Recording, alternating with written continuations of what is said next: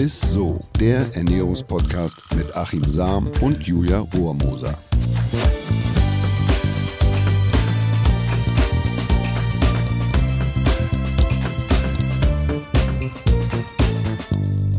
Hallo meine Lieben und herzlich willkommen zum Ernährungspodcast Isso mit Achim Sam. Hallo Achim. Und mit Julia Rohmoser, meiner Lieblingsmoderatorin. Oh, Hallöchen. Ja.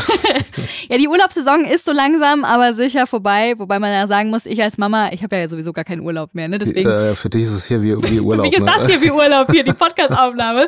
aber trotzdem begeben wir uns heute zum Glück auf eine richtig große Reise. Und Achim, Wortwörtlich wird es heute richtig heiß, ne? Es geht nämlich ums Grillen. Jawohl, aber heute soll es dabei nicht in erster Linie ums gesunde und figurschonende Grillen gehen, sondern darum, was die Menschen in anderen Ländern, äh, für was die Feuer und Flamme sind, sprichwörtlich. und noch eine interessante Info, wie ich finde, hierzulande haben satte 75 Prozent der Bevölkerung im Sommer den Willen zu grillen. Das wären bei 83 Millionen, roundabout 62 Millionen Menschen, die jetzt, na gut, das Wetter ist, war ja im Sommer jetzt nicht so besonders besonders gut, aber normalerweise 62 Millionen Menschen, die ja, hier um die Wette grillen. Auf jeden Fall, mein Vater grillt auch trotz Regen, also einfach unterm Dach dann. ja, du hast mir ja, oder beziehungsweise uns allen Grillgewohnheiten aus aller Welt mitgebracht. Und bevor wir damit aber loslegen, vielleicht erstmal einen Schritt zurückgehen. Ähm, wie ist das Grillen überhaupt entstanden? Also wo kommt das ursprünglich her? Ja, was heute gern als archaisches Männerritual belächelt wird, ist tatsächlich die Grundlage für unsere Entwicklung. Also man kann das so sagen, ohne Garen über dem offenen Feuer wäre der Mensch nicht das, was er heute ist. Darüber haben wir ja in der vergangenen Woche oder in der vergangenen Folge ganz ausführlich gesprochen. Aber der griechischen Sage nach müsste eigentlich Prometheus, der muss ja auch für ziemlich viel herhalten, in diesem Fall ja äh, quasi äh, als Gründer des Grillens äh, müsste er gewesen sein. Der hat uns nämlich gegen den Willen seiner Götterkollegen und Kolleginnen das Feuer auf die Erde gebracht, indem er den Stängel eines Riesenfenchels an der Sonne angezündet hat. Und Zeus war deshalb ziemlich sauer und deshalb wurde aus Rache die Büchse der Pandora geöffnet, um die Menschheit zu bestrafen. Und Prometheus hat er dann, äh, also Zeus hat Prometheus an einen Berg im Kaukasus gekettet, wo ihn dann einen Riesenadler äh, aufgefuttert haben soll, hm. beziehungsweise seine Leber. Ist eine ziemlich lange Geschichte, aber ich habe gedacht, so, das ist eigentlich ganz spannend. Wer hat uns eigentlich irgendwie auf so das Feuer Fall, auf die Erde gebracht? Fall. Viel wahrscheinlicher ist aber, dass äh, Vulkanausbrüche und Blitze uns das Feuer gebracht haben und letzten Endes so das Grillen oder die, die, die Feuerstellen. Und der Urmensch Homo erectus vor etwa 1,9 Millionen Jahren zum ersten Mal auf dem afrikanischen Kontinent quasi angegrillt hat. Zumindest haben das Forscher in der südafrikanischen oder in den südafrikanischen Wonderwerkhöhlen, da haben sie die ersten Feuerstellen entdeckt und von da kam dann der Grilltrend wahrscheinlich ähm, nach Asien und Europa, also hat sich da quasi aus Afrika ausgedehnt und etwa 650.000 bis 250.000 Jahre vor Christus hat der frühzeitliche Mensch dann schrittweise gelernt, wie man Feuer bewusst einsetzt. Also hat man Feuersteine und so ein Markasit heißt das aneinander geschlagen und hat dann quasi das, das, das Feuer oder den Funken dann quasi in ein, in ein Feuer verwandelt. Und etwa 30.000 Jahre vor Christus fand ich auch sehr spannend, wird dann die erste Verwendung von Holzkohle dokumentiert. Und zwar haben sie die Holzkohle aber damals in erster Linie genommen für Höhlenmalereien und weil Holzkohle natürlich leichter zu transportieren ist als trockene Äste oder Baumstämme, ne, schwer waren und meistens dann auch noch durchtränkt. Mhm. Und die Holzkohle hat mehr Hitze erzeugt. Das waren die, die Vorteile ah, von Holzkohle. Okay. Aber das war dann erst 30.000 Jahre vor Christus. Ja, und seitdem brutzeln, braten, sisseln und smoken wir quasi weltweit wie die Wilden. Und da habe ich gedacht, so Rostmahlzeit, das erzähle ich heute mal. Oh ja, so. sehr schön. Also eine richtig spannende Folge, die uns erwartet. Bevor wir jetzt auf die sozusagen Barbecue-Weltreise gehen, gibt es denn bei dir so ein typisches Grillgut, würde mich mal interessieren. Naja, ich stamme ja aus einer Metzgerfamilie, da landet per se schon mal äh, nicht viel Pflanzliches auf dem Grill. Also Tofu wäre bei uns eher so als Grillanzünder durchgegangen oder Pilze oder so. Ne? Da gibt's ja diese... Ja, diese gefüllten Pilze, die man sich darauf legt oder so. Ne? Genau, ja, oder Zucchini, Schafskäse mhm. und Co. Das waren bei uns tatsächlich eher die Ausnahme. Und wenn hätte mich mein Vater wahrscheinlich über glühende Kohlen gehen lassen und im Anschluss gleich noch enterbt. Nee, kleiner Gag. So schlimm war es bei uns tatsächlich nicht, aber ich komme ursprünglich aus dem Spessart, also in der Nähe von Aschaffenburg oder besser gesagt aus Großwaldstadt und da gibt es tatsächlich ein ganz typisches und traditionelles Gericht, nämlich das sogenannte Lakefleisch. Äh, und dabei wird Schweinefleisch erst in der Salzlake für den Geschmack, ne? also das um, und früher war das so, um das Fleisch halt eben auch haltbarer zu machen. Gab ja damals noch keine Kühlschränke, wurde das in Salzlake eingelegt und dann in Alufolie oder ursprünglich in nassem Zeitungspapier wurde es umwickelt und im Lagerfeuer oder in einem großen Gluthaufen gegart. So, und das macht man heute noch. Ursprünglich stammt das Gericht äh, von den Waldarbeitern im Spessart. Spessart ist ja eine große Waldregion. Und im, im 19. Jahrhundert oder im späten 19. Jahrhundert äh, haben man die Waldarbeiter damals die Hol Holzreste gleich im Wald gelassen und große Scheiterhaufen gebildet und haben die dort verbrannt natürlich und die Glut, die klomm da eben tagelang und da haben sie eben quasi, um da was zu futtern zu haben, mhm. haben sie eben dieses Fleisch dann äh, da in diese Gluthaufen gepackt ah. und, und von da stammt das sozusagen. Man hat es dann mit heißer Asche bedeckt. Witzig.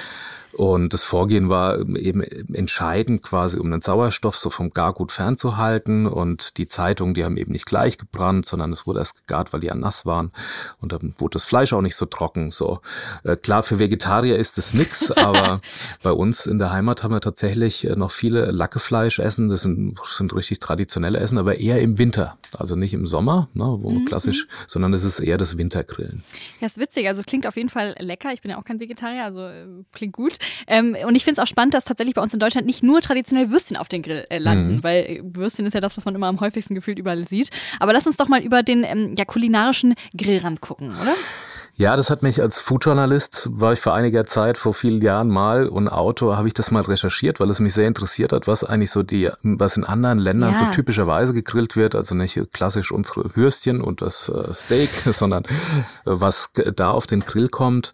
Und ähm, da würde ich mal mit Südafrika als quasi Grillgeburtsland anfangen. Ne? Ich habe erzählt, dass da die ersten mhm. Höhlen waren, wo man, wo man quasi von da sich das, das ausgebreitet hat, also das Feuer und das Grillen. Und da habe ich mit Sonja aus Kapstadt gesprochen gesprochen und die sagt, dass in Südafrika, da heißt es Grillen ja Bry, oh, Bry. also mit mhm. zwei A, aber wird Bry gesprochen.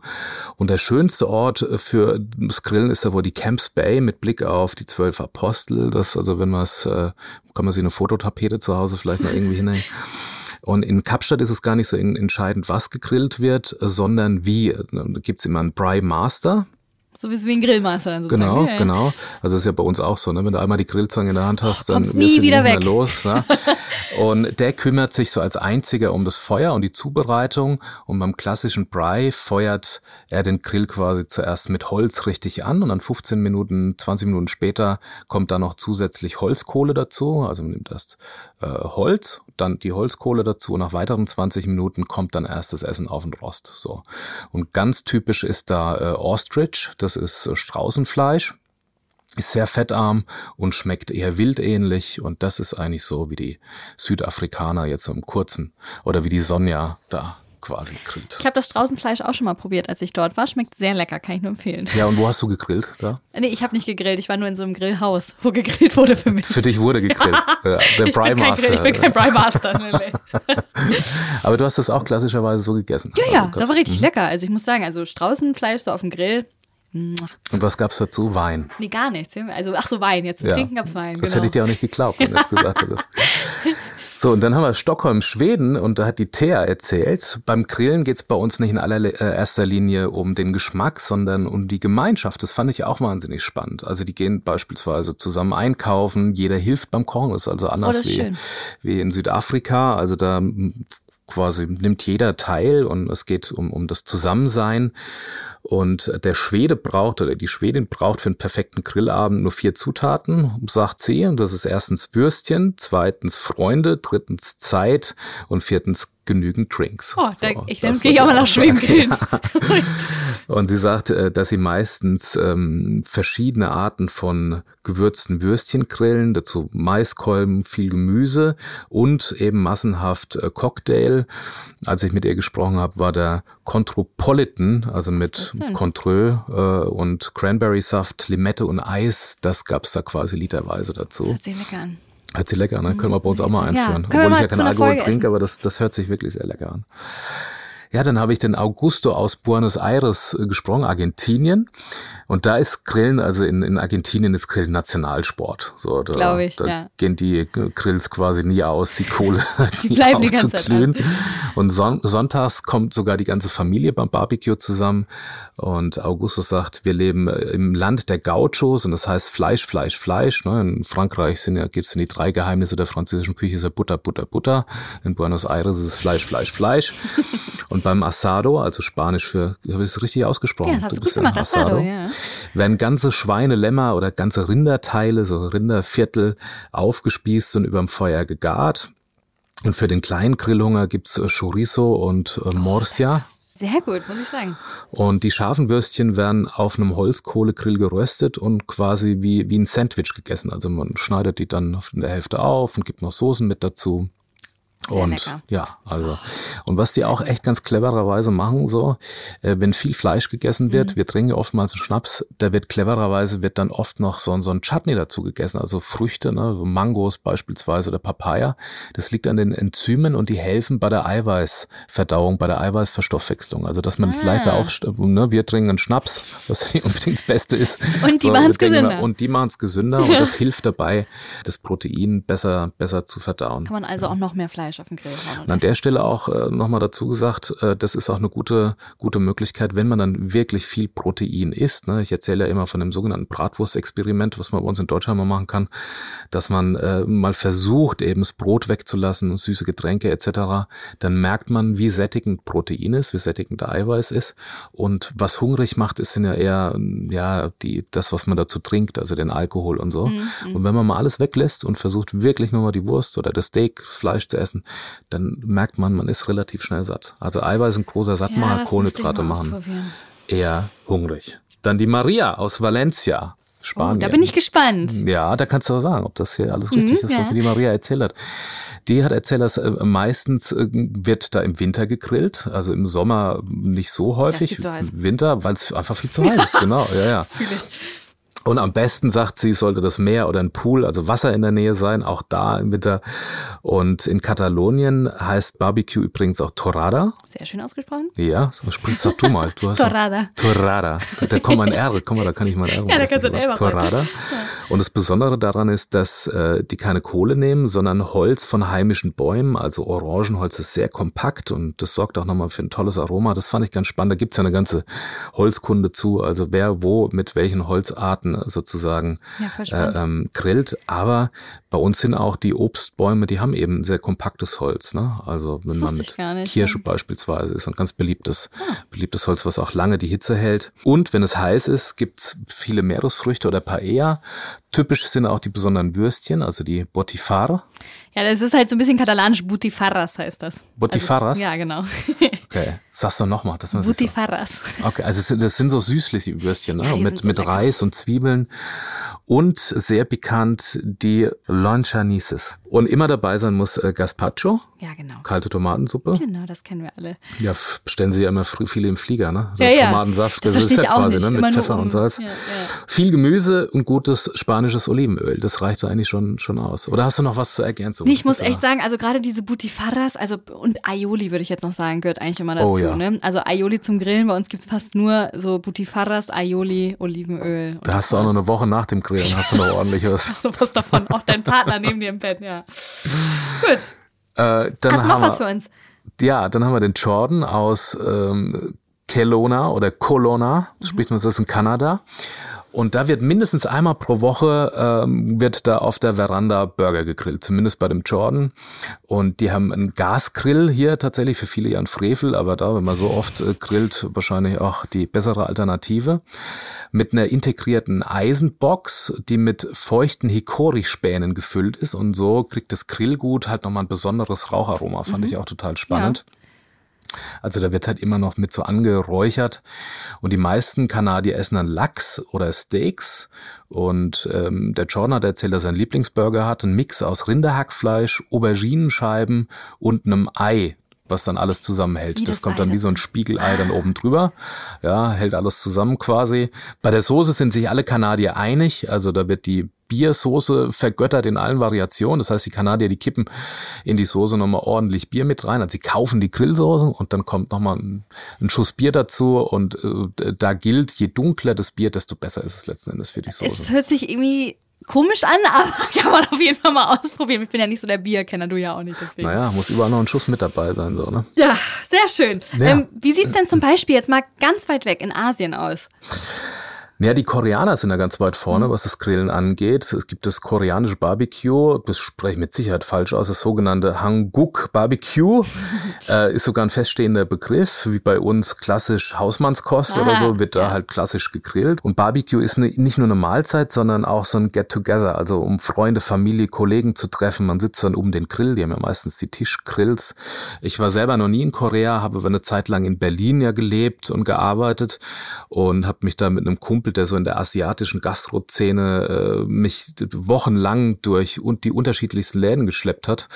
Und wir haben uns da so durch die asiatischen Restaurants gefuttert, weil er da in dieser Community so drin ist. Und da habe ich wirklich monatelang jeden Tag äh, bis auf die Wochenenden äh, asiatisch gegessen. Und da war eben ein Restaurant dabei, ein koreanisches, das Aryang in Charlottenburg. Das gibt es tatsächlich noch.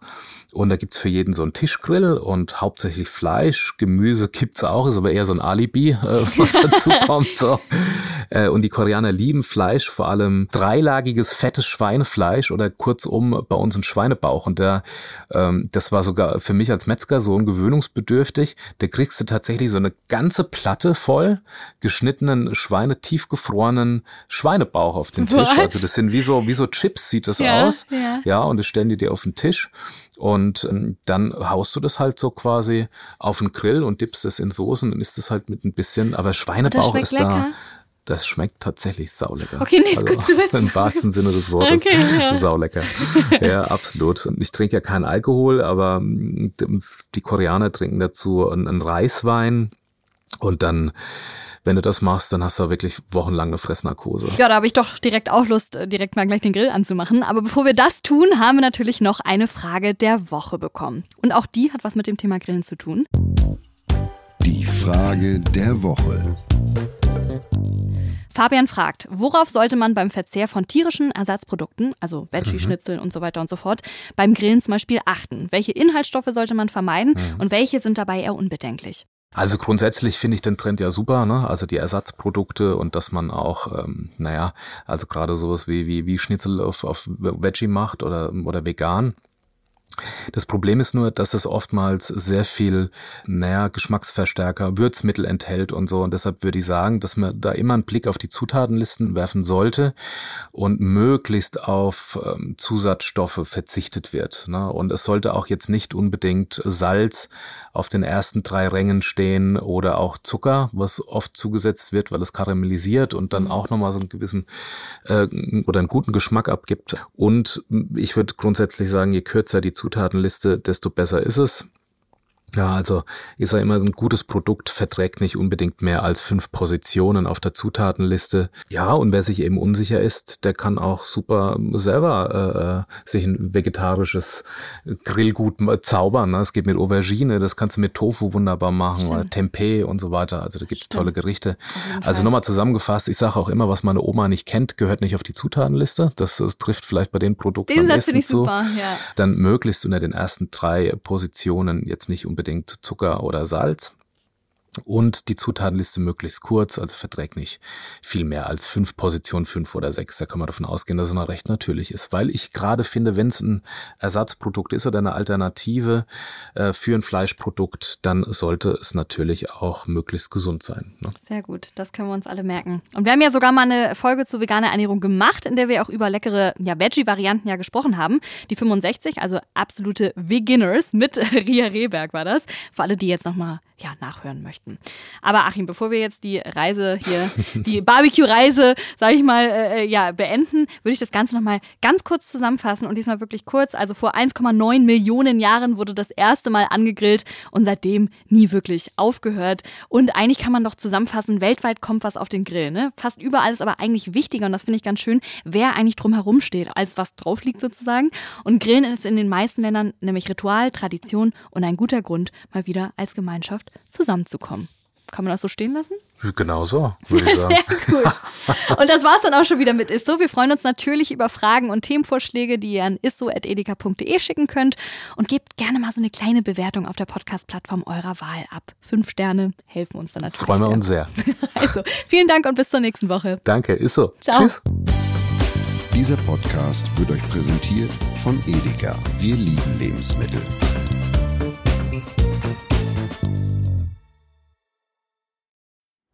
Es folgt eine Podcast-Empfehlung. Lou, bist du bereit? Ich bin sowas von ready. Are you ready?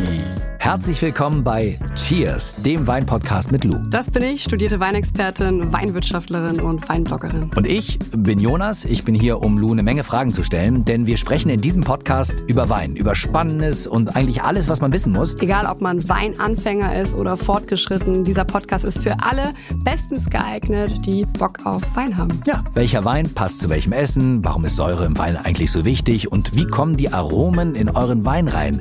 Und warum spuckt Lou nach dem Probieren immer wieder alles aus? In kurzen und knackigen Episoden gibt es genau auf diese Fragen die passende Antwort. Und ab und an gibt's auch noch Gäste. Und wenn ihr Fragen habt, dann schreibt sie uns an cheers.edeka.de. Jeden Montag gibt's eine neue Folge, überall da, wo es Podcasts gibt. Und ich würde sagen, Cheers. Cheers.